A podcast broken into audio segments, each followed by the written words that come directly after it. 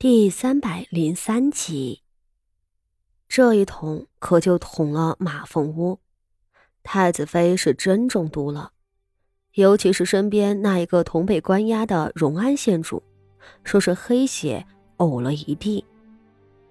同时，传话人特地说明了，宗人府的女官们怠慢太子妃，长达一个时辰都不曾把御医请回来。故而才不得不越级上报给圣上。女官们的所作所为，简直是给誉王谋杀太子妃的火苗添了一把干柴。是啊，既然要太子妃的命，那些女官自然会故意拖延时间。圣上勃然大怒，立即下旨令几位年长的御医前往宗人府救命。并命令刑部官吏，并御前大学士彻查投毒之人。同时，他在思考了片刻之后，下旨允许皇后前往宗人府看顾病重的太子妃。这等同于是解了皇后的禁足，也等同于是给太子一个喘息的机会。御医们是被圣上直接请去宗人府的。等邱女官慌慌张张地跑到内务院，便只看见一个医官在值守了。在那个时候，一切都已经晚了。等邱女官再次回到宗人府时，等待她的只有地狱。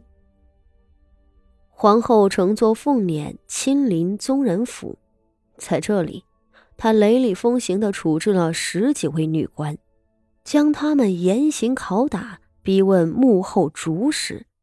只要有一个人松口，说出了誉王之事，他就赢了。他相信，报氏那些闻名遐迩的酷刑，一定不会令他失望。十月二十一日，太子妃被射出宗人府，与荣安县主一同抬回东宫静养。二十二日，宗人府投毒案有了眉目。太子妃先前用的一碟子玫瑰栗子糕里，被发现混有银环蛇毒。所有和这道糕点有关的人都倒了大霉。先是无辜的上善局上下遭到了血洗，送膳食的小宫女们也被送进慎刑司毒打。宫里贵人们吃的所有东西。为了防止刺杀，都是要由上善局的常善姑姑试过之后再呈上来。也不知道怎么回事，传给太子妃的玫瑰糕明明有毒，上善局却没有检验出来。所以上善局的几百号工人们被斩首，也着实不冤枉。所有涉案人员在被处死之前。都经历了刑部的酷刑审讯，皇帝因此得到了很多口供。口供证明，上善局之所以没有检验出蛇毒，是因为下毒的人很聪明，在一匣子凉糕中，只有被夹在中间的两块有毒。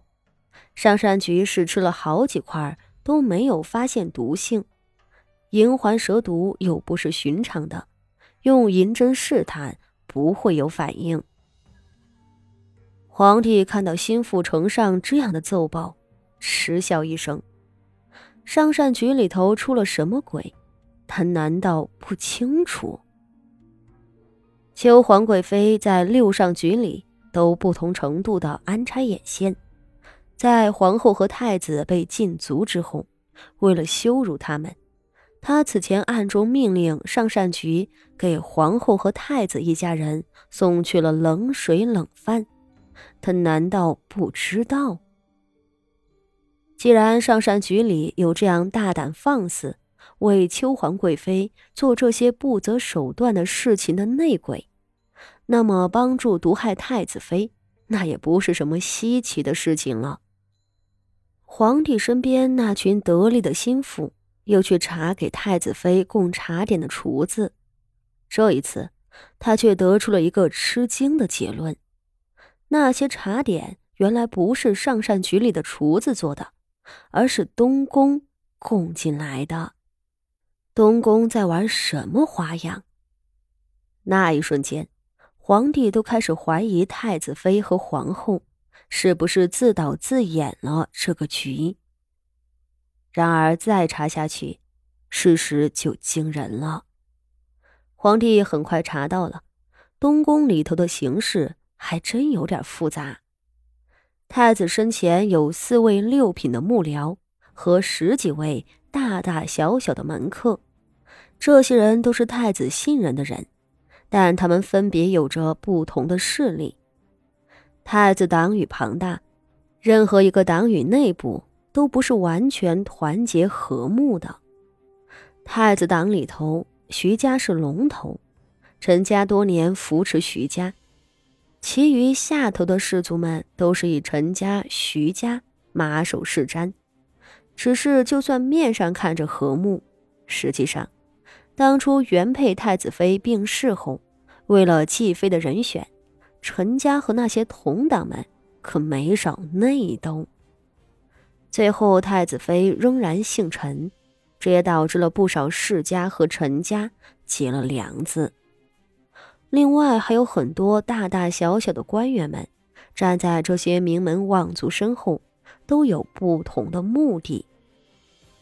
最有意思的是，且不说这些世家们之间的矛盾，就说徐家里头，那晋国公父子俩可是斗了二十年了，到现在还掐得火热。东宫中的四位幕僚中有两个都是徐家亲自选出来的，他们俩对太子是绝对忠心。有一个是纯王进献给太子的，也得到了太子的重用。最后一个是寒门学子，是太子一手培植起来的。问题就出在了这个寒门子的身上。这个寒门子叫林月鸾。他年过四十，跟随太子十多年。刚开始，他只是得到太子的赏识，也因为受到太子的一手提拔，对太子十分忠心。后来，他官至六品，还经常跟着太子出门应酬，也结识了太子党之内的很多臣子，并受到大家的认可和赏识。十五年过去了。林月鸾从一个寒门子，渐渐融入了官宦贵族的圈子。太子党内，正三品中郎将年大人和他成为了莫逆之交，多年在太子面前维护支持林月鸾，故而林月鸾在东宫里的地位越来越高。由于精明能干，他受到太子和太子妃的信任。不仅要做到自己身为门客幕僚，为太子出谋划策的本分，东宫中几位官居七品的侍从、武士、宦官等等，也都是由他掌管。渐渐的，林月鸾在东宫里培植出了自己的势力。